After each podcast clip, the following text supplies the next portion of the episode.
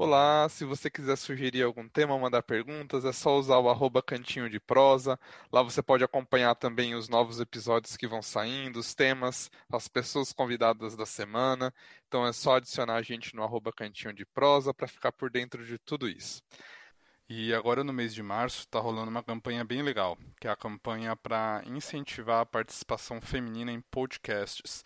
É, essa campanha tem as hashtags O Podcast é Delas e a hashtag O Podcast é Delas 2021. Já faz alguns anos que está rolando essa campanha. Primeira vez que estamos participando, porque obviamente, né, nosso primeiro ano, ainda estamos algum, há um tempo de completar o primeiro ano ainda, mas acaba sendo um episódio especial e os outros que vão ser lançados durante esse mês de março também. É, e hoje, porque eu tenho duas convidadas, né? No episódio de hoje a gente vai conhecer um pouquinho do mundo da pesquisa clínica, né? Como são descobertos, como são testados os novos medicamentos, as vacinas, quais são as etapas que são envolvidas nisso tudo, se é realmente seguro tudo isso, né, ou não. E para embarcar nesse mundo meio secreto, fascinante desse, dessas pesquisas, tenho aqui hoje duas convidadas muito especiais, né, duas pessoinhas que eu não gosto muito, mas era quem tinha para chamar hoje mesmo, então faz parte, né? As convidadas de hoje vão ser a. Bom, vamos começar por quem já passou por aqui antes, que é a Saori, né? Ela já gravou aqui no Cantinho de Prosa um episódio sobre dança, como expressão pessoal, que ficou muito legal. Por sinal, é o episódio número um né, do Cantinho de Prosa. E ela, não sei, é alguém que dá os feedbacks sobre todos os episódios que a gente lançou até agora. É muito amor, muito stalker, ou sei lá o que que é. E hoje ela vem trazer aqui o expertise dela, de quem já atua na pesquisa clínica há mais de 10 anos. Ela é enfermeira de formação, mas hoje ela já é gerente de uma equipe grande, de uma empresa que conduz estudos clínicos. Essa empresa conduz estudos clínicos para várias farmacêuticas ao redor do mundo. Então, bem-vinda ao Cantinho de Prosa, Sá. Hello, Léo. Hello, pessoal. Voltei. Ninguém me deu feedback negativo, eu voltei, tá, gente? Eu tô achando que eu tô arrasando. É, valeu pelo convite, Leozinho. Obrigada pela apresentação. Mara, até me senti uma pessoa importante, uma pessoa especial. E é isso aí, vamos ver o que a gente consegue contribuir aí para esse trazer um pouco desse mundo da pesquisa clínica. É, com relação aos feedbacks negativos, a gente filtra, né? Faz parte. E a próxima convidada. e a outra convidada de hoje é uma pessoa que é também muito especial para mim. A Juliana, ela é farmacêutica de formação, então ela estudou comigo, trabalhou comigo já em mais de uma empresa, né? Uma, a gente sempre fala que a gente é irmão, né? Porque a gente briga, discute e tá tudo bem, e é tudo tão legal. Ela ainda não passou por aqui no, no Cantinho de Prosa, então vai ser a primeira participação dela, mas o maridão dela já passou, né? Ele gravou com a gente um dos últimos episódios agora, o 22, sobre paternidade no mundo moderno. E hoje ela vai contar pra gente se esse Rodrigo Hilbert que ela tem em casa é de verdade mesmo. Ah, não, aliás, o tema de hoje é a pesquisa clínica. Então ela vai compartilhar com a gente também essa experiência de alguém que já está há 10 anos na área, né, Ju? Nem sei se você sabia que já faz tudo isso, mas sim, faz 10 anos, acho que esse ano, que você está na pesquisa clínica, eu lembro. E é isso aí. Bem-vinda ao Cantinho de Prosa, minha amiga. Ei, obrigada, obrigada aí, pessoal. Boa noite para todos, bom dia ou boa tarde. Não sei, é um prazer estar aqui. Espero poder contribuir com vocês. E sim, 10 anos, né, Leozinho? Passa rápido. Que jornada, Depois, no final, né? eu faço contato, tá? Para o aluguel do marido. A gente vende serviços também, fora pesquisa clínica. Conversa depois sobre o valor. Bom, vamos começar pelo básico, meninas. Vamos começar, afinal, o que é pesquisa clínica, né? Que é, quais são as fases, as etapas, exatamente assim. Do que, que se trata a pesquisa clínica para quem nunca ouviu falar nisso?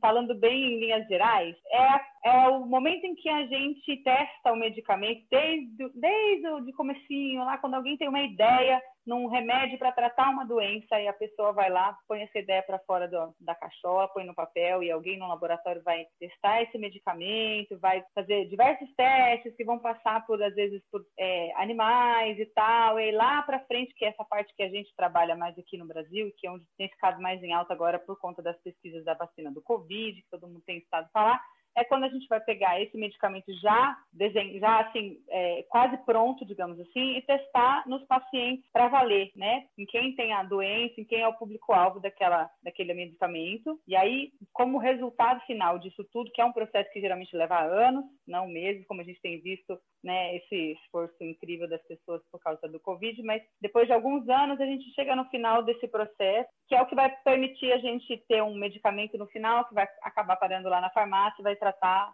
para uma determinada doença, às vezes é, um parente nosso e tal. É mais, mais ou menos por aí. Você, você comentou, né, Ju, que demora anos e eu estava vendo uma vez, alguns anos atrás aí, e em média demora-se 10 anos, né, para um medicamento chegar na prateleira, né? É, é, muito tempo de desenvolvimento. E lógico que assim, aqui a gente está falando desde as etapas lá que é começa no computador, né? O computador pesquisa as formas moleculares que podem ter uma atuação no corpo, e aí vai tendo lá pesquisa in vitro, que é no laboratóriozinho, depois vai ter os animaizinhos, depois os, né, os seres humanos, como você comentou. Nisso se vão 10 anos de pesquisa, né? E eu estava vendo também que, em média, ah, o custo para se. Eu nem sei se isso está atualizado, tá, gente? Isso daí eu estou falando de alguns anos atrás. É de um bilhão para se colocar um medicamento no mercado, né? É um bilhão. É, é muita coisa, né?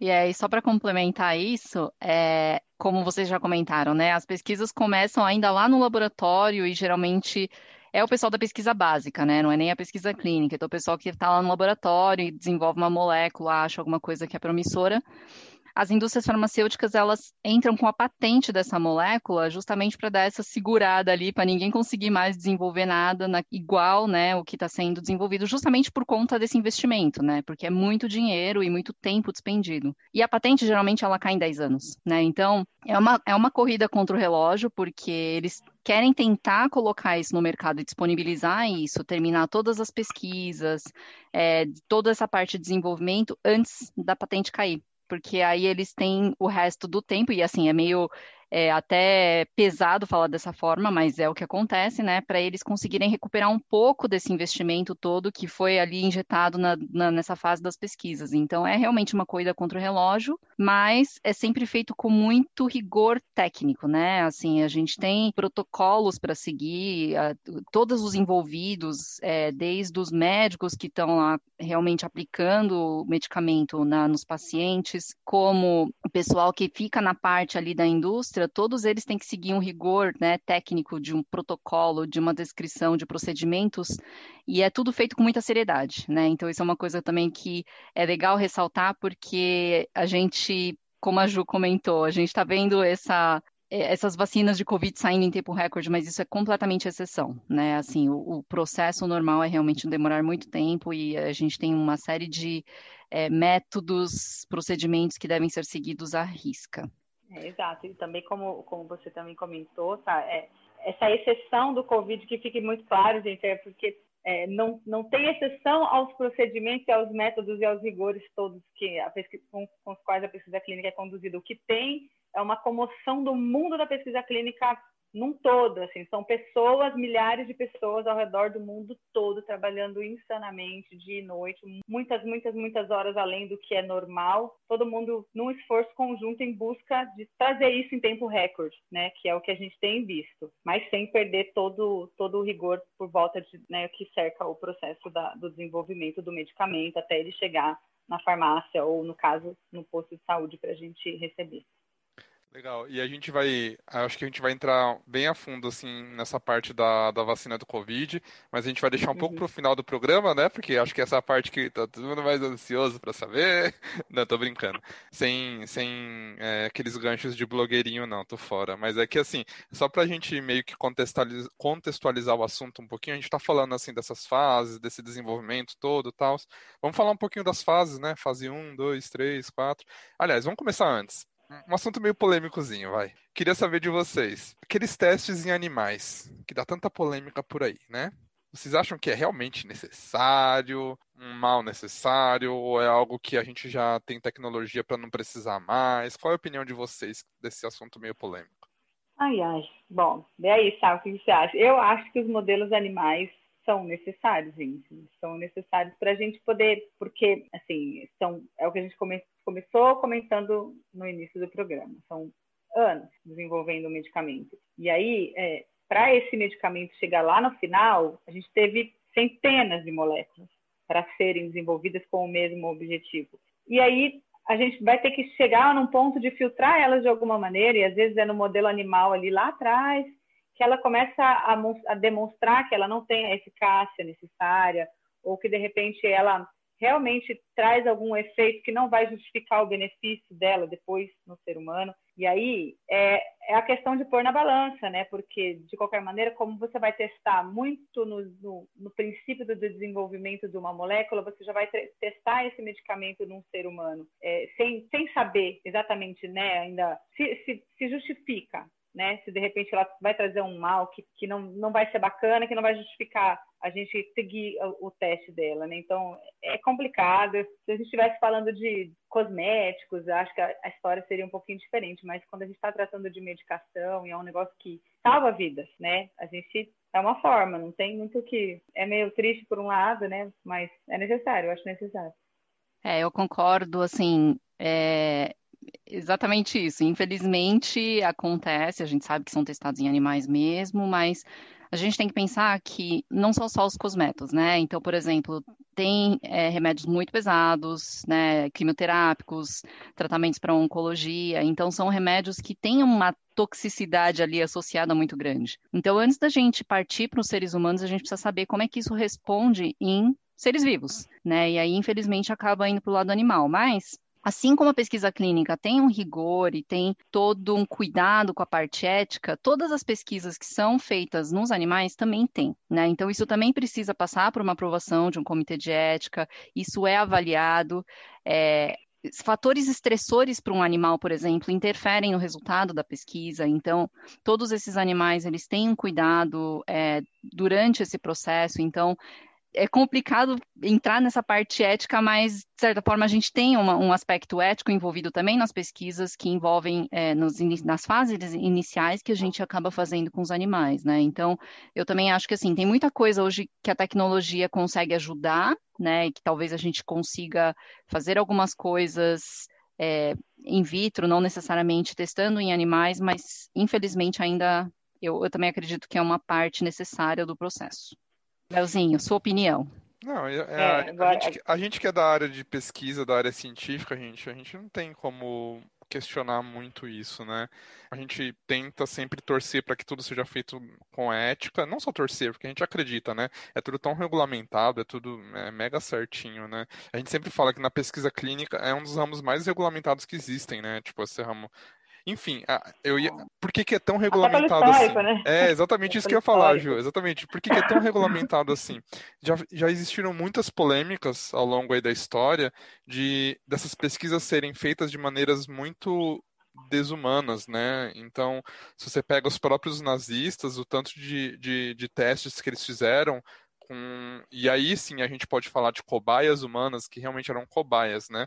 Não é como hoje em dia que são sujeitos de pesquisa que têm um consentimento, existe toda uma informação, uma equipe para né, ali acompanhar aquele caso. Eram cobaias humanas, né? Então não existia consentimento, não existia ética, não existia nada. E não só na, no, nessa época dos nazistas, né? Também quantos relatos já existiram de pesquisas serem, sendo feitas em povos subdesenvolvidos na África e tudo mais, né? Então foi um ramo que entrou para uma regulamentação que agora está na outra ponta, assim.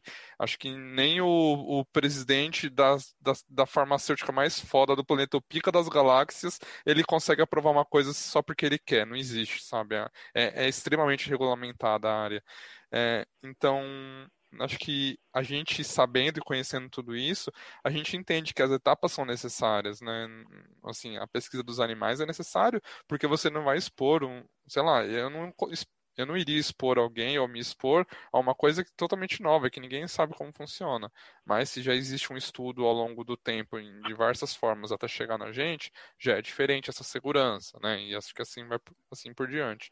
Então eu acredito sim que, que é, uma, é um mal necessário e não sei se a gente vai conseguir eliminar isso totalmente, porque é muito diferente o comportamento no laboratório, depois quando você começa a lidar com um organismo vivo que tem toda uma série de, de reações, uma série de coisas acontecendo ao mesmo tempo ali.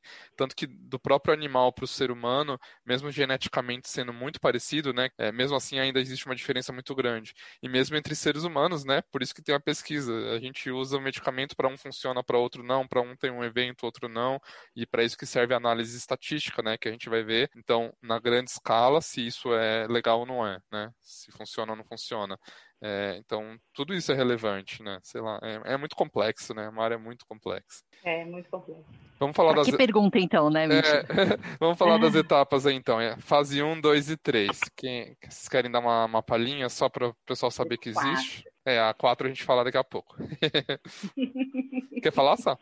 Então, falando um pouco sobre as, sobre as fases da pesquisa clínica, né? Então, como o Léo comentou, a gente tem pesquisa de fase 1, 2 e 3. É, geralmente, esses são as, as fases de, de estudos pré-comercialização. Então, é antes da, do remédio se tornar ali disponível na farmácia para os consumidores, são as fases que a gente tem. É, a diferença né, das fases. Então, a fase 1 é, é, depois que, que, os testes são feitos nos animais, e aí a gente já nota que tem um perfil de segurança assim, suficientemente bom, comprovado, para poder começar os testes em pessoas, os estudos vão partir para essa fase 1. Então, são geralmente. Depende, lógico, da indicação terapêutica, mas é, começa com a gente começa com indivíduos saudáveis, né, para entender como é que essa droga vai reagir num corpo saudável né? Porque um corpo doente tem outras milhões de fatores que podem influenciar no resultado e na resposta. Então, a ideia é tentar entender como é que essa droga vai funcionar nesse corpo saudável. Exceções, por exemplo, quimioterápicos, né? Não dá para a gente aplicar um quimioterápico numa pessoa que não tenha câncer, né? Então, a priori, fase 1, e aí são com pessoas saudáveis, com uma população, uma, uma amostragem bem menor, né? Porque a gente só quer entender como é que aquilo vai responder no corpo. Em relação à é, segurança, de... né? Isso, em relação à segurança, risco e tudo mais. É, acabada a fase 1, não é uma transição automática para a fase 2, né? Então, é, o protocolo de pesquisa ele tem que ser revisto, ele vai ter uma nova avaliação da parte ética, enfim, as informações que foram coletadas na fase 1 vão ser incluídas, né, nesse nesse protocolo de pesquisa, que é o nosso, a nossa diretriz, né, de como a pesquisa vai funcionar e ser conduzida. E assim que a gente tem os dados da pesquisa de fase 1, esse protocolo é atualizado para a gente poder ter uma aprovação nova para poder seguir com as pesquisas de fase 2. Então, todas as etapas, elas são bem avaliadas com critério e para poder partir para a próxima, né? Então, Fase 1 foi um sucesso, foi tranquilo, não tem muito, é, não tem toxicidade, a gente tem mais benefícios do que os riscos, então vamos partir para a fase 2. Então, a fase 2, a gente já parte para uma amostra de pessoas doentes, ainda não muito grande, né, ainda pequena, é, com um período de tratamento ainda um pouquinho menor também, não muito extenso, mas tudo isso, lógico, vai depender de protocolo para protocolo, e aí a gente vai começar a entender como é que essa droga vai responder dentro de um corpo doente, já com a população-alvo, né, da doença que a gente quer pesquisar.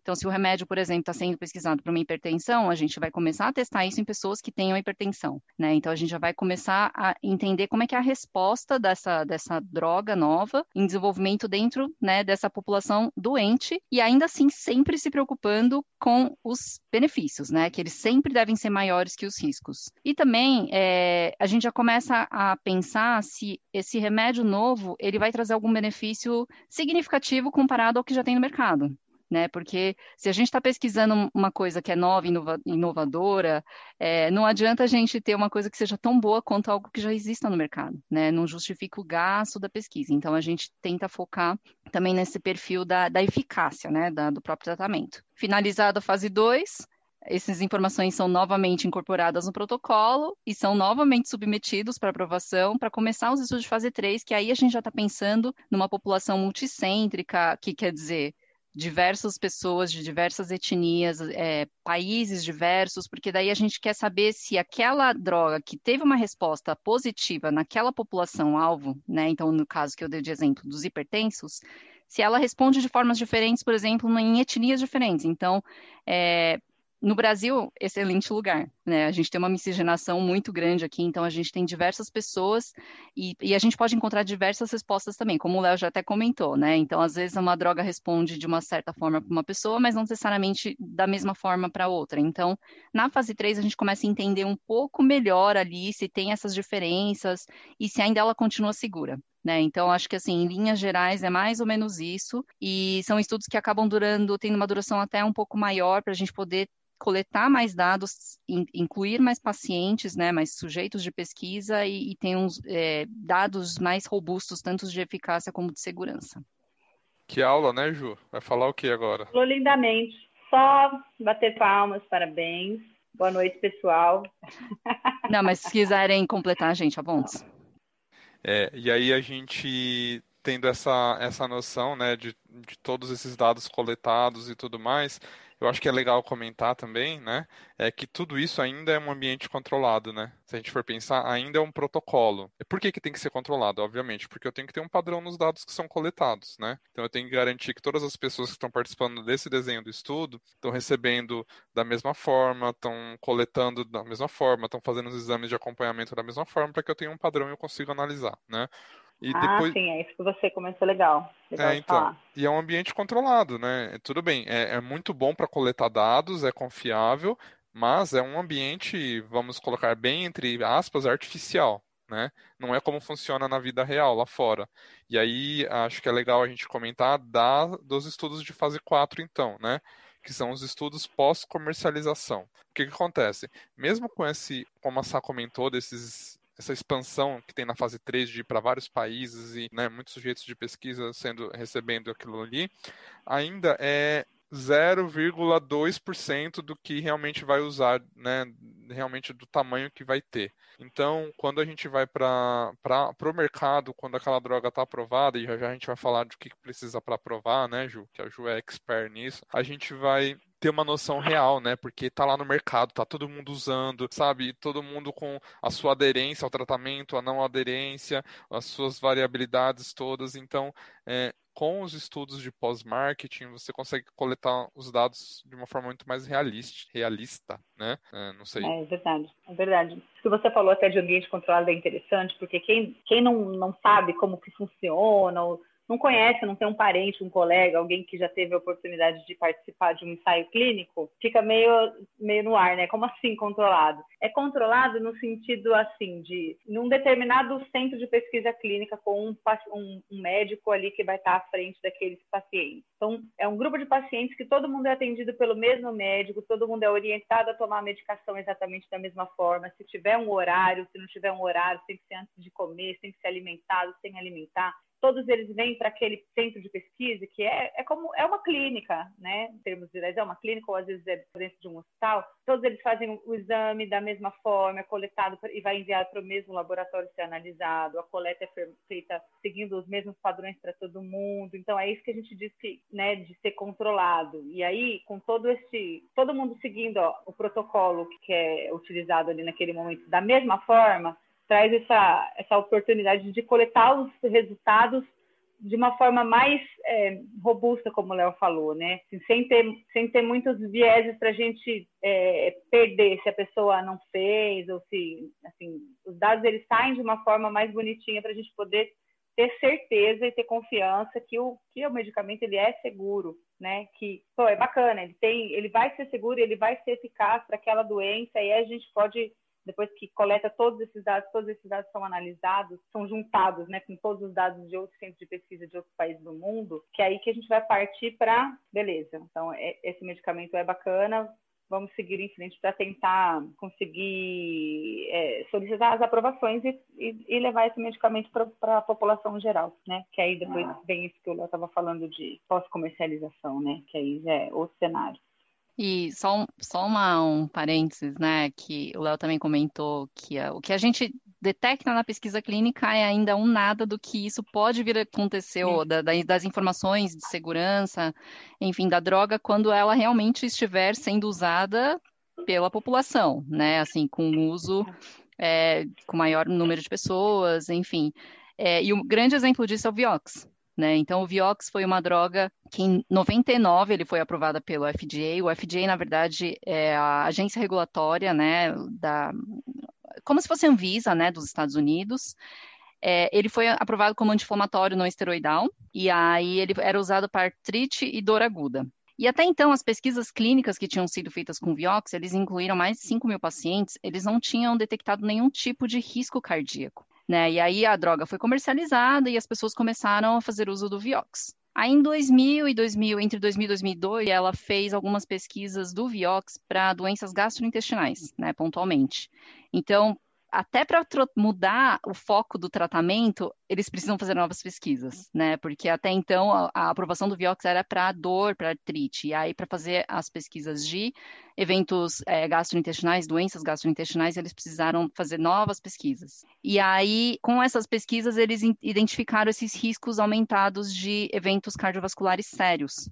Né? Então, só depois disso que a Merck decidiu retirar o Vioxx do mercado. Então, até então, nas pesquisas iniciais, isso não tinha sido identificado, só que depois, com o uso pós-comercialização, isso foi identificado. Então, é, para vocês entenderem que, lógico, a pesquisa a gente segue muito um rigor técnico, a gente segue as, a, a metodologia, identifica o máximo de informações que a gente pode, de riscos e benefícios, mas a vida real acontece só depois da comercialização, né? E ainda assim, é, o medicamento ele tem uma série de acompanhamentos que a farmacêutica precisa continuar, da continuidade, para a gente poder identificar esse tipo de, de problema. É, e é legal até essa que você comentou desse exemplo, é, e a gente tem o outro lado da moeda também, que eu acho que talvez seja um dos casos mais famosos da história da indústria farmacêutica, que é o Viagra, né? É, o Viagra, a princípio, ele foi estudado e aprovado para. É, eu não lembro agora se é exatamente cardíaco ou circulatório. Era cardíaco. É, então. Era. É, então. E a aplicação era. Hipertensão. É, para é hipertensão, né? Não lembro exatamente qual era a aplicação inicial. Mas... Hipertensão e angina, Léo. Angina, é, então, é. isso aí. E aí, tipo, beleza, foi, né? Tava sendo dessa forma, só que aí começou com essa coleta de dados mais uh, aberta e, e, mais larga escala, uh, que perceberam que os velhinhos estavam lá ficando alegrinho, né? E que estava funcionando para outra coisa. Então, é, é, tem os dois lados, né? Ao mesmo tempo que você pode descobrir um, um fator de segurança importante, como você comentou, Sá, também existem, existem existe a, as aplicações que às vezes a empresa nem imaginava que teria, né? Tem outro exemplo lá daquele medicamento que era para diabetes oh, e também é usado para glutida, é, famosa. Que é para emagrecimento, que ficou famosa aí. Então tem vários, né? A coleta de dados maior permite um monte de coisa, né? Não só restringir, mas também às vezes expandir o uso, né? Exato, exatamente. Tem uma parte histórica também que é triste, porém é interessante, que também tem a ver lá com os princípios da pesquisa clínica como a gente conhece hoje em dia. Agora eu só não me lembro qual que era o medicamento, um medicamento super utilizado Tali, por gestão. Talidomida. Ah, é, obrigada. Talidomida, famosíssima na época, super indicada para enjoos, e aí as gestantes passaram a utilizar e começou-se a ver que ao redor do mundo começaram a nascer muitos bebês com deformação. E aí a gente vai pensar, peraí, o que está acontecendo? Vamos ver o que, que essas mães tiveram em comum para ter esses, para gestar e né, ter esses bebês com malformação física. E aí chegou-se no denominador comum que todas elas tinham utilizado a talidomida para enjoo na gestação, e é um medicamento não existe mais. E, infelizmente, assim, é triste, mas é assim que às vezes acontece de, de, pegar algum problema super sério no medicamento. Tanto que quando a gente fala de gestante, bebês ou lactantes e tal, é, assim, é um mundo à parte, porque é bastante restrito. A gente tem essa dificuldade, né, de, de ver quando tem, quando algum medicamento é, é possível de ser utilizado nesse tipo de população, porque também é complicada a parte ética de se testar um medicamento nesse tipo de população também. Então, legal você comentar isso, Ju, porque eu queria exatamente falar um pouquinho dessas populações vulneráveis, né? A gente falou de gestante e tal, acho que o gestante não entra como uma população vulnerável, né? Por mais que seja uma população é, mais de risco, por riscos desconhecidos, etc. Mas se a gente falar de população vulnerável, por exemplo, vamos falar de crianças e adolescentes, né? Que, que teoricamente eles não têm aquela autonomia de decisão ou pacientes psiquiátricos, às vezes, né? É, que, que vocês acham, assim, é ético, não é ético fazer estudos e usar essas pessoas como cobaia? Polêmica, né? É, olha é, enfim, polêmica, olha a palavra usar, errada. Usar essas, usar essas pessoas como sujeitos de pesquisa é correto, não é?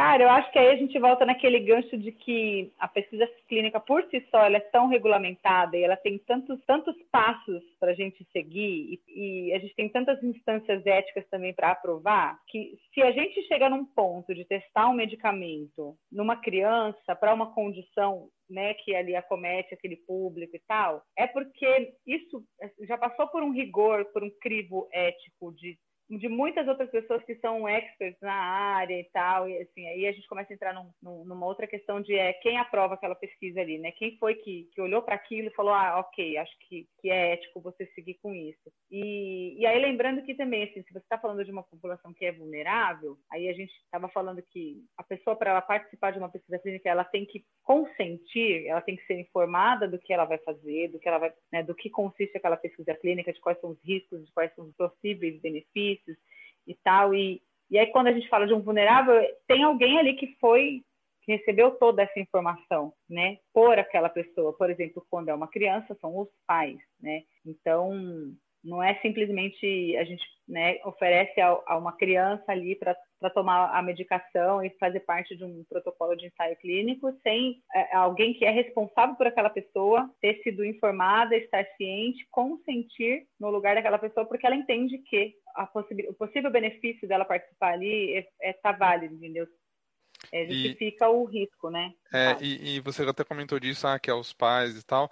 E assim, é engraçado porque ao longo dessa minha trajetória o tanto de estudos de pediátricos que eu já tive. Parece que sempre cai na minha mão é. estudo pediátrico. É muito engraçado isso. Eu não é, tenho muita experiência com pediátrico. É. E normalmente, todos os que eu, que eu fui vendo até hoje, eu nem sei se isso acaba sendo uma regulamentação mesmo, mas todos os que eu vi até hoje, é preciso o consentimento de ambos os pais para a criança participar do estudo, né? Então não é uhum. só alguém virar e falar, ah, vai. Né? É, é, é muito regulamentado, né? Às vezes a gente tem um, um, grande receio, né, em relação a isso. Você fala, poxa, é uma criança extremamente vulnerável e tal. Mas pensa que, sei lá, seu filho ou essas crianças da sua família, eh, se elas tiverem uma doença, elas vão precisar chegar na farmácia e usar uma coisa que é segura para elas. E como você vai saber se é seguro ou não é, né? É, é, é muito complexo isso, né?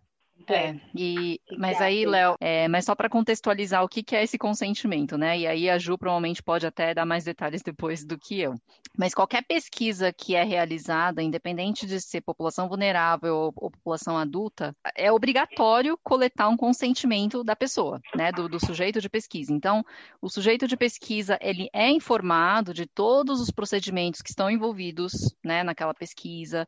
Então, as coletas de exames de sangue, de imagem que a pessoa vai ter que fazer, é, qualquer outro tipo de coleta que esteja envolvido, é, qual que é o intuito daquela pesquisa, quais são os possíveis riscos, os possíveis benefícios, todos eles são informados disso, e por isso que a gente chama de sujeito de pesquisa, né? Esse termo é utilizado porque são pessoas que estão conscientes de tudo que foi lá explicado sobre o, o protocolo e sobre esse, essa pesquisa pontualmente, e as pessoas aceitam fazer parte desse, desse processo, então elas assinam um termo.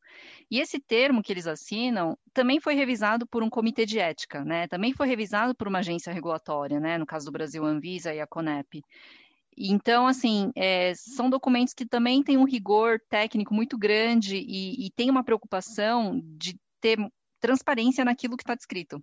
Então, as pessoas entram na, na, no estudo clínico é, sabendo do que, do que elas estão, é, para que elas estão entrando, né? O, todo o objetivo e todo o delineamento da pesquisa, elas entram sabendo disso. A gente explica o processo e elas consentem, elas aceitam entrar, né? Então, acho que isso é uma coisa importante de reforçar. E é um processo muito importante também, porque se a gente for pensar nas pesquisas que são feitas, é, se, hoje em dia não se pesquisa mais medicamento para enjoo, para dor de cabeça, né, para dor de barriga, é quase não existe mais isso, né?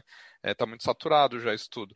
Então você vai as pesquisas e o foco grande das indústrias justamente em doenças mais de nicho, em doenças mais raras ou mesmo condições oncológicas, o que vai dar dinheiro no fundo, né? Às vezes, a, às vezes não, a grande maioria dos casos, a pessoa que procura um estudo clínico, que vai participar de um estudo clínico, é uma pessoa que não tem outras alternativas, né? Ela não tem muitas opções de tratamento e as que tem não são tão promissoras assim. Então, é uma situação. Todo mundo acaba sendo vulnerável, né? É, a minha visão é essa: não é só a criança, não é só o paciente psiquiátrico, não é o idoso. É, todo mundo é vulnerável porque você está numa condição em que a sua esperança está naquilo ali.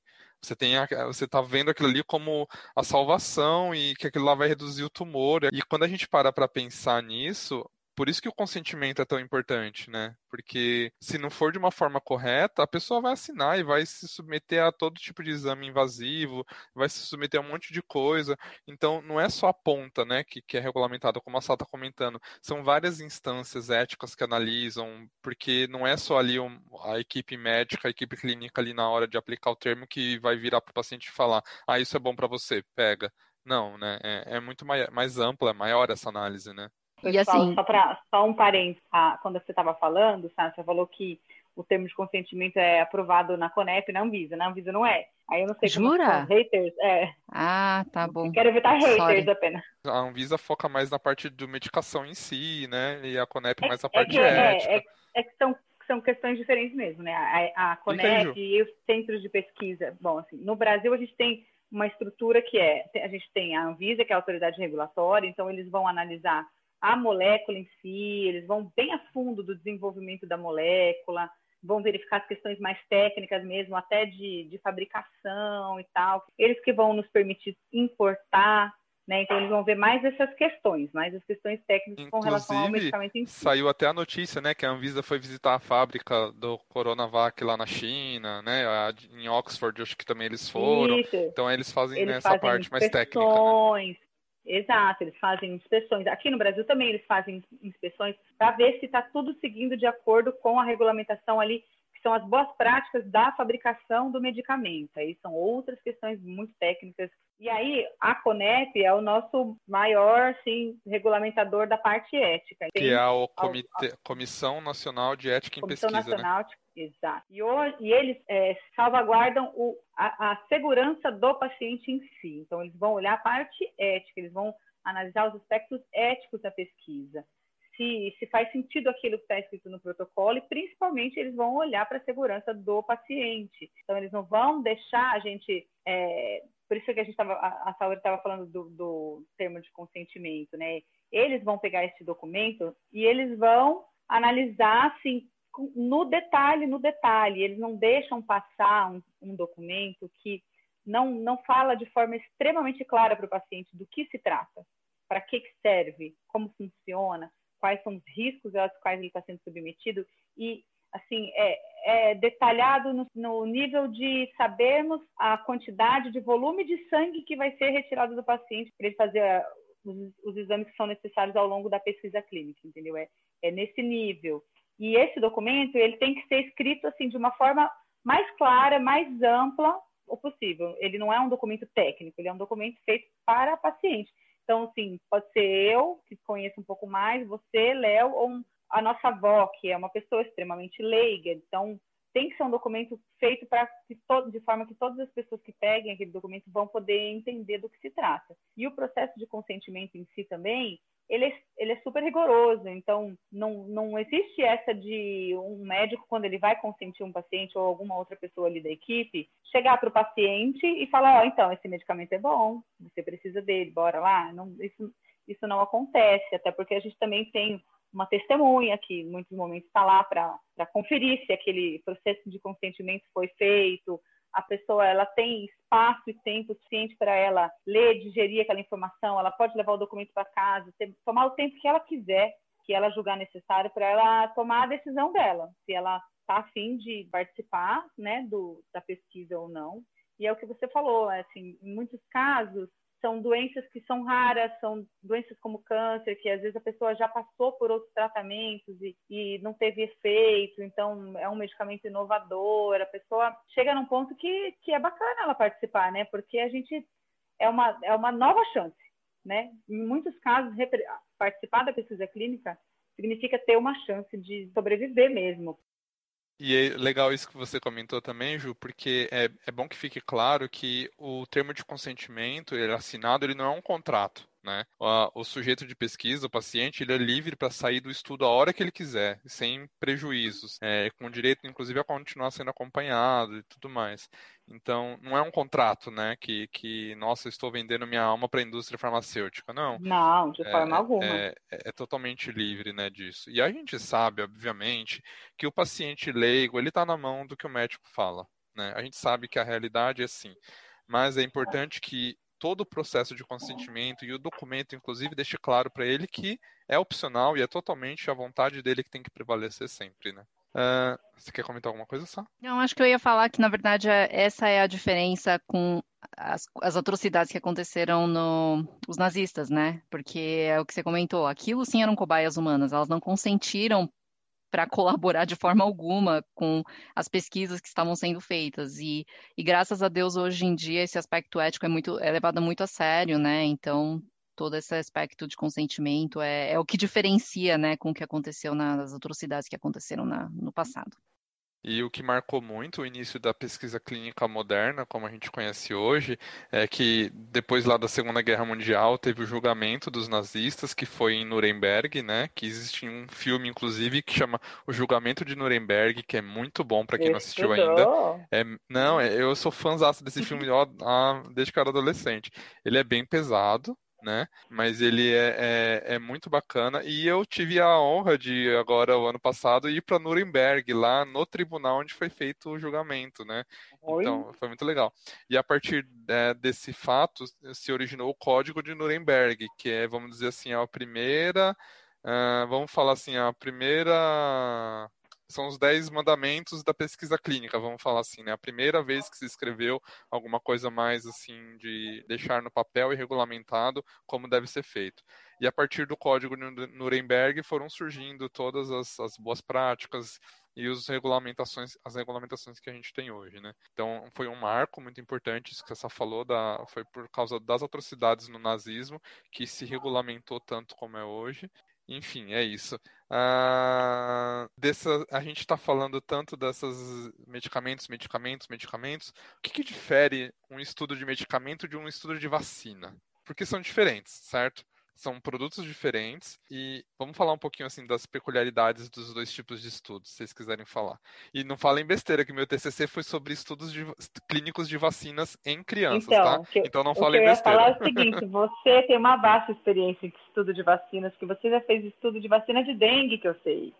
Assim, a priori, é, todo rigor técnico é a mesma, é, é, segue da mesma forma né, dos estudos de medicamento.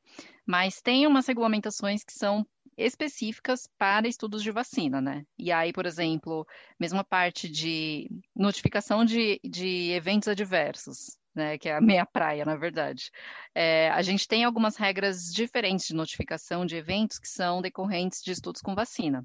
Né? Então, assim, no final das contas, acaba sendo técnico, é, informações mais técnicas específicas, e Léo, você pode provavelmente falar muito mais a respeito. É, ético, rigor técnico, protocolo, tudo segue mais ou menos a mesma forma. A diferença é que, às vezes, por exemplo, a coleta de estudos de vacina vai envolver uma população muito maior, né? Não são vacinas, as vacinas não são é, medicações que você precisa fazer de uso prolongado, então você não precisa necessariamente acompanhar o paciente por anos, né? Então são coisas mais rápidas, mais pontuais. O consentimento acaba sendo um pouco mais rápido também, porque às vezes você é, você acaba tendo menos informação para é, coletar, né, decorrente dos estudos de vacina do que, por exemplo, se você pensar num estudo de um novo quimioterápico, né? Então a complexidade é um pouco diferente, é, alguns requerimentos é, exigências regulatórias também acabam sendo diferentes, mas no final, no fundo, o intuito é sempre o mesmo, né? A gente seguir o,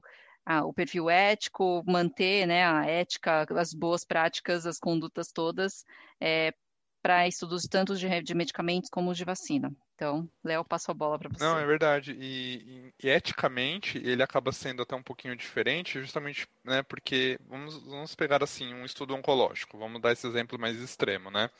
É, é um paciente mega vulnerável, né? E ele vai ser exposto ali a uma medicação baseado no quê? Né? Num comparador, porque a gente não acabou não comentando isso, mas normalmente os, os, normalmente não, os estudos clínicos precisam comparar isso com alguma coisa, né, para ver se funciona. Que a até deu aquela palhinha falando que precisa ser melhor do que o que está no mercado.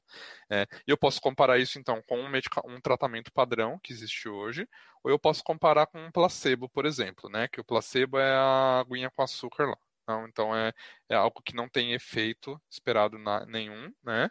E é justamente para você comparar se alguém que não toma nada e alguém que está tomando isso, quanto qual é a melhor, né? O que, que tem de benefício. Então, assim, você expor um paciente com uma doença, uma condição, que seja hipertensão, qualquer condição que ele tenha, a um placebo, ou seja, você está ali é, para um paciente ele não está recebendo nada para aquela condição dele, é, é, um, é, um, é uma abordagem ética para aquilo, né? É uma preocupação e existe um desenho de protocolo para ser feito isso. Um sujeito de pesquisa de um estudo de vacina não tem essa preocupação, né? Porque são sujeitos saudáveis. E a ideia é justamente serem pessoas saudáveis para se analisar exatamente se ela teve um efeito adverso ou não, não é de uma doença que ela já teve, para se relacionar ou não com aquela vacina, né? Para a coleta de dados ser mais limpa e tudo mais. Então, a própria a, o envolvimento ético nisso é um pouquinho diferente, né? Uh, e essa comentou do tamanho dos estudos de vacina, gente, uma coisa é você pegar alguém que está ali com um tumor X e você aplicar durante tanto tempo um medicamento e ver se o tumor diminuiu, Outra coisa é você aplicar uma vacina e esperar um dia se essa pessoa é exposta ou não é exposta ao agente patológico né? E aí se ela é, foi exposta ou não foi exposta, se ela teve imunidade ou não teve imunidade, né? Então por isso que precisa ser milhares de pessoas, uma amostra muito maior, porque vão ter pessoas que vão ser expostas e outras que não vão ser expostas, e, e ela pode ser exposta hoje, ela pode ser exposta daqui a seis meses, ela pode ser exposta daqui a seis anos, né? Então normalmente os estudos de vacina, por mais que não tenham visitas, a coleta de, de, desse tipo de dados acaba sendo um pouco mais extensa, justamente porque a exposição pode se dar a qualquer momento né? Você não sabe quando pode acontecer. Então, é, são desenhos um pouco diferentes mesmo, né? Não quero ficar me alongando muito, não, vai. Acho que a Ju podia falar do aspecto ético das, dos placebos, né? Porque isso é meio polêmico. Gente, isso é a maior polêmica, né? É... Léo já chamou o placebo aí de água com açúcar. Então, exatamente. Na hora que... pobre... Eu, pronto, gente, isso aí vai dar ruim, cara. então vai lá, Ju, fala da aguinha com açúcar. Conep adora esses termos tudo, cara. Água com açúcar, gente, água com açúcar. Gente, então assim, é... como a Sara colocou antes, a gente tem que comparar com alguma outra coisa. Então, geralmente a gente compara com os estudos quando a gente está pesquisando um medicamento para uma condição que já existe. Aqui no Brasil, principalmente, é bem complicada essa questão. Fora do Brasil, acho que é um pouquinho mais diferente. Mas quando a gente está desenvolvendo um medicamento para uma condição que já existe, já tem um medicamento no mercado para aquilo. Exemplo, e voltamos lá, hipertensão.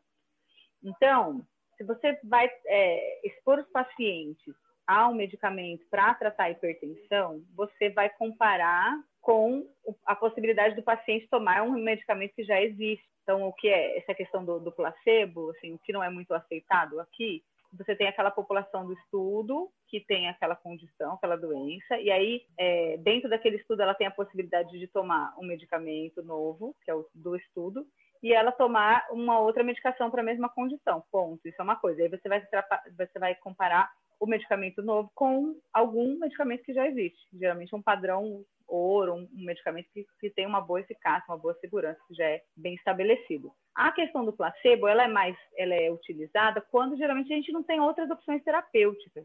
A gente está desenvolvendo um medicamento que não existe nenhum medicamento atual no mercado que já trate aquela condição, que tem aprovação para aquilo. Então, aí que é lançado mão do, do placebo, né? Porque você não tem outra condição para comparar. Então, você tem que ver se aquele medicamento é, em teste, se ele tem, apresenta eficácia, se ele é seguro e tal. E, e aí que você usa água com açúcar, que na real ela não é água com açúcar. É uma forma da gente tampar os olhos de quem está analisando os dados, digamos assim, é uma forma da gente esconder o que, o que as pessoas estão tomando. Então, a gente chama isso de estudo duplo cego. Então, eu tomo, eu estou participando do estudo, o Léo também. E aí, nós dois tomamos um remédio, só que a gente não sabe o que a gente está tomando. Então, um dos dois pode estar tomando o remédio e o outro pode estar tomando o placebo, que ele vai ter, naquele estudo, ele vai ser exatamente igual ao o, medicamento. Então, se for um comprimido, é um comprimido, se for um comprimido azul, é um comprimido azul, e aí, se for uma injeção, vai ser uma injeção, só que ele não tem princípio ativo ali dentro, então ele não tem função terapêutica. E aí que você vai ver se depois, quando lá na frente se terminou o estudo, que eles vão analisar esses dados e eles vão verificar quem tomou, quem não tomou e como foi, como foi a reação, né? Como foi o resultado daquele, daquele tratamento nas pessoas. E aí a gente consegue verificar isso. Olha, um percentual de 60% das pessoas que receberam a medicação tiveram uma boa resposta, 30% não tiveram, mas dos que tinham do braço placebo, do outro lado que tomaram só placebo, ninguém teve uma, ou 5% teve uma boa resposta, que é aquela questão emocional, né, psicológica, porque a pessoa não sabe o que ela está tomando, ela acha que ela está tomando o medicamento e ela melhora, né, e tal. Então é mais ou menos E não só do lado do paciente, mas também de quem analisa o dado, né? Porque é muito importante que não tenha esse viés de ah, estou analisando o dado com um pezinho aqui ou ali, porque eu sei que está tomando isso ou aquilo, né? Então é realmente é, uma análise é. mais isenta, né? E é por isso que é por isso que a gente chama de estudo duplo cego, né? A pessoa não sabe quem está tomando não sabe o que está tomando, quem está fornecendo, geralmente o médico também não sabe quem o que está tomando. Aí a gente começa a falar de desenhos de protocolo, né? Aí fica um pouquinho mais técnico, eu acho, né? Porque a gente vai ter vários outros desenhos, não é só isso que eu estou dando de exemplo. Bom, aí a gente está falando de tudo isso que é coletado durante um estudo, né? Para ver se é seguro, para ver se é eficaz e tudo mais, mas a gente está falando de um medicamento que ninguém conhece direito ainda, né? Como que fica essa parte de coletar os eventos adversos? Como que funciona exatamente isso na prática? É, bom, acho que isso eu posso falar um pouco mais porque é minha área de expertise, né? Mas os eventos adversos, na verdade, é tudo que acontece são assim efeitos que a pessoa sente que não são desejáveis. É, a gente tem que coletar absolutamente tudo que se passa com o sujeito de pesquisa. Então, a partir do momento que ele vai lá, aceita participar do estudo e assina o termo de consentimento, a gente tem que acompanhar qualquer coisa que acontece com a pessoa. Então, a pessoa de repente ela foi atropelada ali na rua. Isso acaba sendo reportado como um evento, porque a gente precisa acompanhar o que, que aconteceu com aquela pessoa depois que ela começa a participar do estudo. Porque a gente tem que investigar se aquilo pode ter qualquer relação com a droga, é, de, sob investigação, ou se aquilo não teve nenhuma relação. Então, ali a gente já começa a pensar em algumas, alguns conceitos importantes na nossa área, que é, por exemplo, relação de causalidade. Então, o evento adverso, ele Está relacionado com a droga? Não necessariamente. Mas a gente precisa coletar, porque a gente precisa fazer essa análise para chegar à conclusão de que não está relacionado à droga.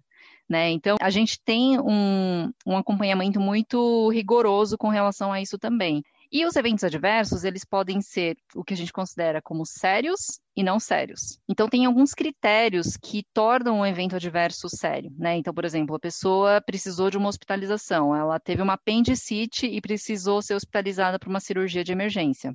Nesse caso, esse evento adverso vai ser considerado sério, porque tem uma, uma hospitalização associada, mas isso não necessariamente quer dizer que ele vai ser relacionado o produto sob investigação. Então, assim, são conceitos que acabam ficando bem confusos para quem não, não é da área. Eu sei que é muito técnico, é muito é, específico, mas é que isso, essa discussão veio muito à tona com toda essa questão das vacinas da Covid, né? Então, só queria contextualizá-los aí um pouco de, dessas terminologias e, e por que, que a gente acaba coletando essas informações.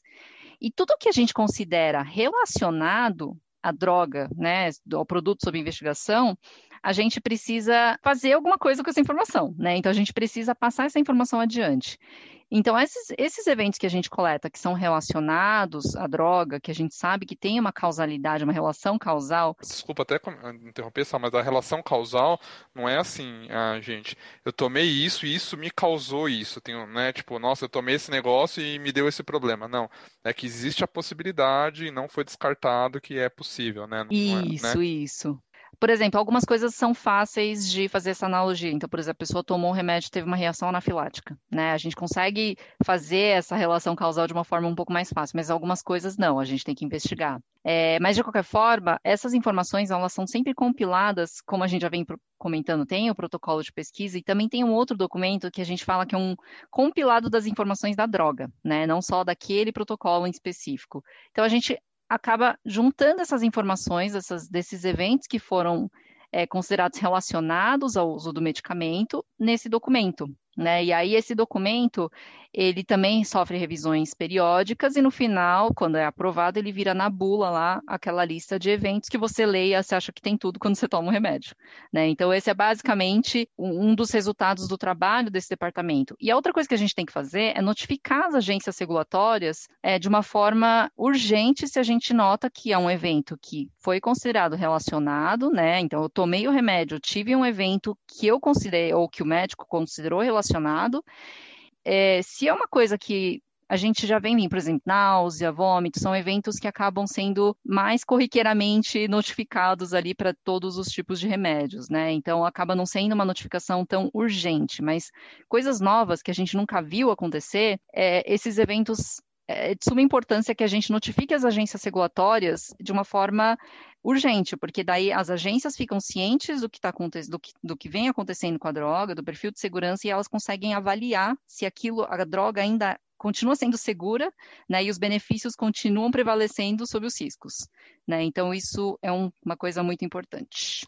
E não só as agências regulatórias, né, Sá? É, isso também vai para todos os centros, todos os médicos que estão conduzindo essa pesquisa no mundo todo, porque o médico ele também tem que se sentir confiante de expor os pacientes dele a essa medicação em estudo ainda. E da mesma forma, os comitês de éticas, né, Ju, de cada um desses lugares também vão analisar esses eventos. Então é uma análise que lá o órgão regulatório faz, o médico, a equipe médica faz, o comitê de ética faz para ver se esse evento não está colocando em risco os próximos pacientes e os pacientes que já estão, né? É, e, e, o próprio detentor, né? A própria Exatamente. farmacêutica que está desenvolvendo aquele medicamento também faz essas análises. E o objetivo no final é sempre garantir que os benefícios, né, sejam muito maiores do que os riscos, é, sempre, sempre buscando a segurança dos pacientes, dos sujeitos de pesquisa. Até porque as indústrias farmacêuticas são riquíssimas e elas não querem receber processos por coisas que não funcionam ou coisas que geram fetos com isso, com aquilo, né? Então, o máximo possível de dados ela vai querer coletar para quando isso for lá para larga escala, ela ter certeza que é seguro e que não vai expor a própria empresa, né? Bom, então eu queria fazer as duas últimas perguntinhas para a gente terminar, e aí eu queria entrar nesse assunto agora que está tão na mídia, está tão em voga aí hoje em dia, que é o tal da, da, vacina do coronga, né? Esses estudos rápidos, essas polêmicas de tal funciona, tal não funciona, ah, que é da China, que é de não sei onde. São estudos é, grandes, né? Feitos com uma, uma grande quantidade de pacientes e tal. E eu queria que a gente comentasse um pouquinho disso, dessa velocidade com que a gente conseguiu isso, se realmente está seguro tomar agora, não está. O que, que vocês acham? É, falando de velocidade, né? É, a gente até já comentou um pouco sobre isso hoje, mas acho que a, velocidade com a qual a gente está tendo, né, esses resultados agora e as aprovações, não é porque foram cortadas etapas, é resultado de muita gente trabalhando muito e assim concessões foram feitas, mas no sentido de, por exemplo, os nossos órgãos regulatórios mesmo aqui do Brasil que demoravam 90 dias para avaliar um caso desse, e aí depois ainda ia vir questionamentos e depois ia demorar mais 30 dias para ser respondido. Então, um processo que levava seis meses aí só no trâmite burocrático de conversar e se montar os documentos. E tem uma fila também, né? Tal. Isso, as filas e tal. É, isso é uma coisa muito importante que foi reduzida aqui no Brasil, que todo mundo, acho que muita gente viu, né, que teve a transmissão da Anvisa falando sobre os resultados e aprovando, assim, para todo mundo escutar. Mas esse processo demorava muitos meses. E aí foram as concessões que eles abriram foi no sentido de que a gente seguia um padrão de que tem que montar um dossiê, submeter por, uma, por um meio oficial online e tal. E aí eles começaram a receber documentações por e-mail, sabe assim? A, a comoção é tanta que os nossos agências reguladoras também começaram a conversar com a gente com mais proximidade, mais abertos, e a questão da priorização que você, você falou, né, Léo? Assim, o Covid passou a ser prioridade frente às outras coisas. Então, ele começou a furar a fila, né? Para quase todo mundo, menos para o presidente. É, mas aí, né? Porque aqui nesse podcast a gente, a gente fala mal dele mesmo e não pode falar o nome dele para não dar ibope. mesmo, a gente fala real nesse podcast, não é verdade? então, assim, acho que uma parte muito importante foi essa diminuição do tempo regulatório, o tempo que leva mesmo. E aí, como é do interesse de todo mundo, tudo correu mais rápido. Desde lá de trás, é, é, foi esse esse tipo de coisa que aconteceu, foi correria, tanto para quem trabalhou do nosso lado, para quem estava do lado da farmacêutica, para, os médicos, para quem aprovou, né, tanto da parte ética, as importações, tudo foi reduzido em termos de, de prazo, né, não a, a seriedade com que as coisas são feitas. Isso é legal e também é meio esquisito, né, porque a gente vê que há abre o viés para falar assim, poxa, mas se dá para fazer tão rápido, por que é sempre tão demorado? Não, mas é, é uma situação voltado, diferente né? também, porque é. você parte de uma tecnologia. Você ia falar disso, né? Só pode falar. Não, não ia falar, não. Pode falar. É que a gente parte já de uma tecnologia conhecida, né? A gente não está desenvolvendo uma vacina do zero, gente. É, isso ah, daí é, é, um, é uma variante de um vírus já conhecido. Os esforços não começaram do zero. É, não é aplicável aquela história dos 10 anos, né, que a gente comentou quando você está começando do nada. É um vírus, já o vírus do corona, e é uma variante desse vírus do corona, né, que, que agora precisa se descobrir como imunizar. É, então, é, é um estudo que, que se partiu de uma etapa já bem avançada por causa disso, né? Você já tinha um conhecimento de como se desenvolver uma vacina para isso, já sabe como a vacina se comporta, tanto que cada tem existem tecnologias diferentes para tipos de vacina que a gente vai ter disponível, porque todas elas já são estudadas, ninguém está inventando isso agora, né? É, e é importante reforçar, assim, que foi o foco, né, globalmente falando, é a urgência, é a coisa que a gente precisava para ontem, né, para tentar reverter a situação da pandemia, e, mas é exatamente o que a Ju comentou, né, as etapas não foram, não foram puladas, né, todo o rigor técnico que se espera numa, num estudo de pesquisa clínica foi seguido, né? Acho que isso, para quem teve a oportunidade de assistir a live da Anvisa, eu acho que isso ficou muito claro, porque eles realmente descreveram toda a, a parte técnica mesmo do que foi, do que aconteceu, do desenvolvimento e tudo mais.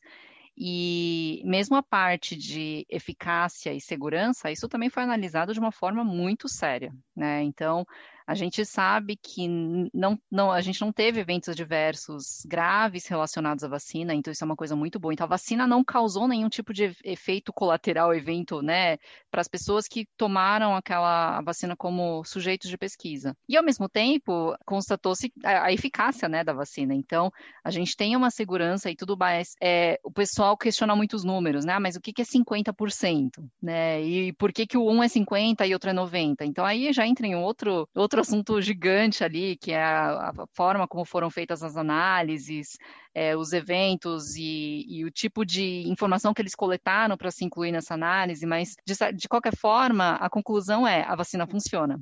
Né? Então, ela diminui é, a necessidade de hospitalização, que é o ponto crítico, eu acho que, da Covid, que é diminuir um pouco essa é, sobrecarga né, do sistema hospitalar, e, e ela protege. Né? Lógico, tem muitas perguntas ainda para serem respondidas. Protege por quanto tempo? É, quem está vacinado consegue, não vai transmitir isso para outras pessoas. Então, tem outras coisas que, óbvio, a gente precisa investigar e não tivemos o tempo para isso. Mas o que foi feito até então foi feito de uma forma muito séria e uma forma é, com esforço global coletivo que foi muito bonito de ver. Né? Então, não sei também quem assistiu o vídeo do Butantan, quando eles anunciaram, temos uma vacina. Gente, aquele vídeo é incrível, assim, para quem trabalha na área, até me arrepio de falar, sabe, desse vídeo. Foi um vídeo muito legal, assim, uma coisa que marcou muito esse momento, né? Então, é...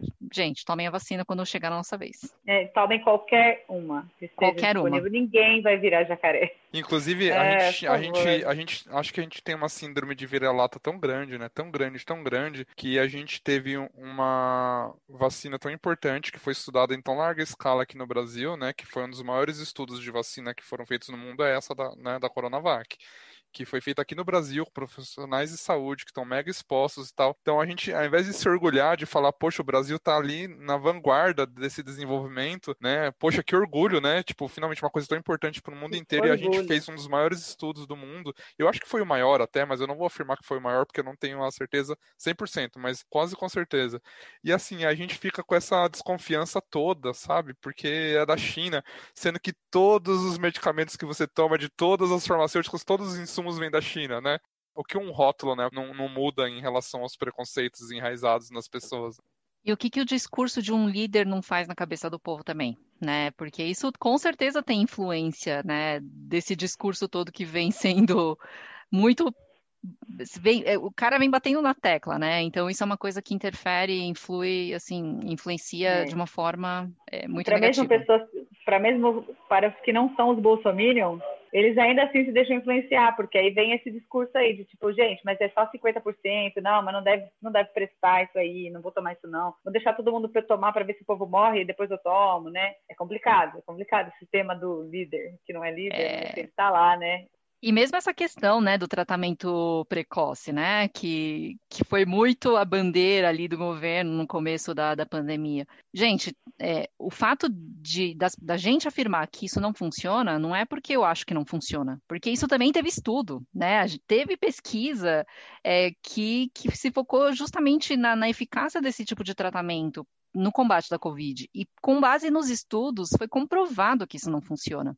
Mas isso foi comprovado que não funciona há muito tempo. né? Assim, logo no começo da pandemia. Então, o Brasil, infelizmente, foi, é, acho que um dos únicos, os últimos países do mundo, ainda o único, não sei, é, a defender esse tipo de tratamento. E aí, quando começou a rolar os bloqueios de redes sociais e tudo mais por divulgação e disseminação de fake news, de repente, não, nunca dissemos isso. Né? Então, isso é uma coisa que, para quem trabalha com isso, gente, é sério, é uma coisa que me entristece demais, né? Porque a gente que está no dia a dia ali na pesquisa clínica, a gente sabe como isso tudo é levado muito a sério a vacina, né, a, a pesquisa para ver se esses tratamentos precoces funcionam ou não. E, e, assim, escutar esse tipo de discurso é uma coisa que é de partir o coração, né? E a, a gente acaba retrocedendo e muita coisa que poderia ter sido desenvolvida. Investimento, né? A gente está falando de dinheiro também, que, que é. não foi investido pelo governo federal a gente teria condições de produzir os insumos aqui no Brasil, né? Então, quer dizer, enquanto não tem vacina, poxa, por que, que já não pega essa uma grana ali e, e já começa a produzir para ficar meio que pronto, sabe? Na hora que, que, que liberarem a, a Anvisa liberar o uso, gente, já temos insumo, vamos começar a produzir, né? Então, assim, é uma falta de planejamento e uma falta de vontade, na verdade, de acreditar na ciência, o negacionismo que é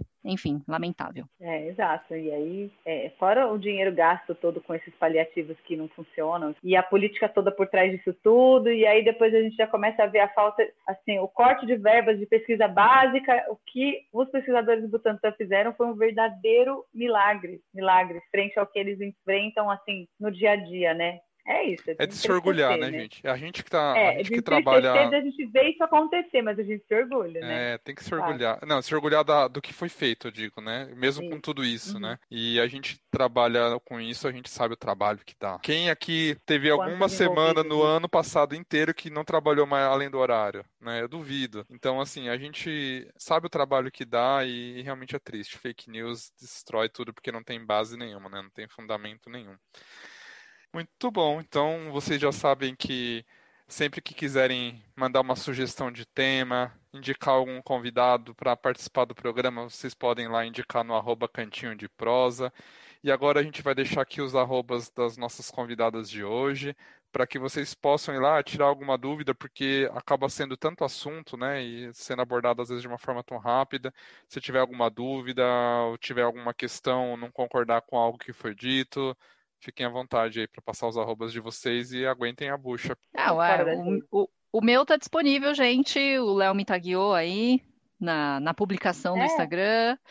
É, o mesmo do primeiro episódio, se vocês quiserem, busquem lá o primeiro episódio, primeiro podcast, arroba Saori Yamauchi, estou à disposição se alguém quiser ter uma discussão ali de qualquer coisa que vocês concordam, discordam, estamos aí para isso. Acho que troca é sempre legal. Trocar uma ideia. Sem ser haters, hein, pessoal? Arroba Ju Almeida Bertone. A gente não gosta de haters. Não, aqui, aqui, não tem Sem hater, negacionismo. Não. Sem aqui negacionismo, é, por tem... favor. É isso aí. O, o Só baseado daqui, em evidência. O pessoal daqui é, é tudo. É outro nível.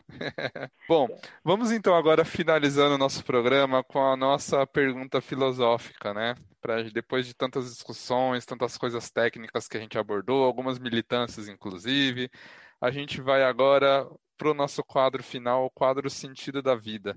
Nesse quadro eu faço uma pergunta completamente aleatória para vocês discorrerem sobre. Quero saber quem vai responder primeiro, para não ter tempo de pensar, vai. Eu acho que é a Ju, né? Porque a Ju, eu já, já participei tá por é, essa saia justa, né? Então, acho que o trote né? vale para Ju.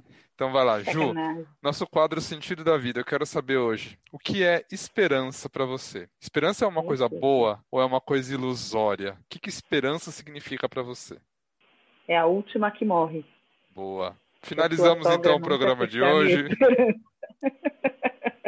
Bom, esperança para mim é acreditar naquilo que a gente não enxerga, entendeu? E aí você pensar em algo que é para o bem de amanhã, seja o seu, seja do mundo, seja lá o que for. No caso, a gente tem esperança que a vacina vai ser a solução dos nossos problemas. Concordo com a Ju, né? 100% aquelas. Não, esperança é uma coisa boa. Eu acho que é uma das coisas que até motiva a gente, né, a continuar a seguir, porque a gente tem espera que alguma coisa legal aconteça, ou a gente são as nossas expectativas, né, para coisas que a gente almeja ou que a gente deseja, isso tanto para um, um, âmbito pessoal como para uma coisa coletiva, né? Então, é, eu não, não vejo isso como uma coisa, uma ilusão. A gente precisa disso, na verdade, para conseguir viver de uma forma positiva, né, e, e buscar coisas legais. Então, É, eu acho que, pelo contrário, é, uma, é uma, um sentimento muito positivo. Muito bom, então. Queria agradecer pelas opiniões, pelos conhecimentos, pelo tempo de vocês. E muito bom ter as duas ao mesmo tempo, porque são duas irmãs queridas do meu coração. E que gostoso poder gravar com as duas ao mesmo tempo. Obrigado pelo é. tempo de vocês, viu? De, de Obrigada. Leozinho. Obrigada, Léo. Obrigada, pessoal que ouviu. Obrigada, Ju. Valeu, galera. Só aí, tomem vacina. Tchau. Até mais. Coronavac, na veia.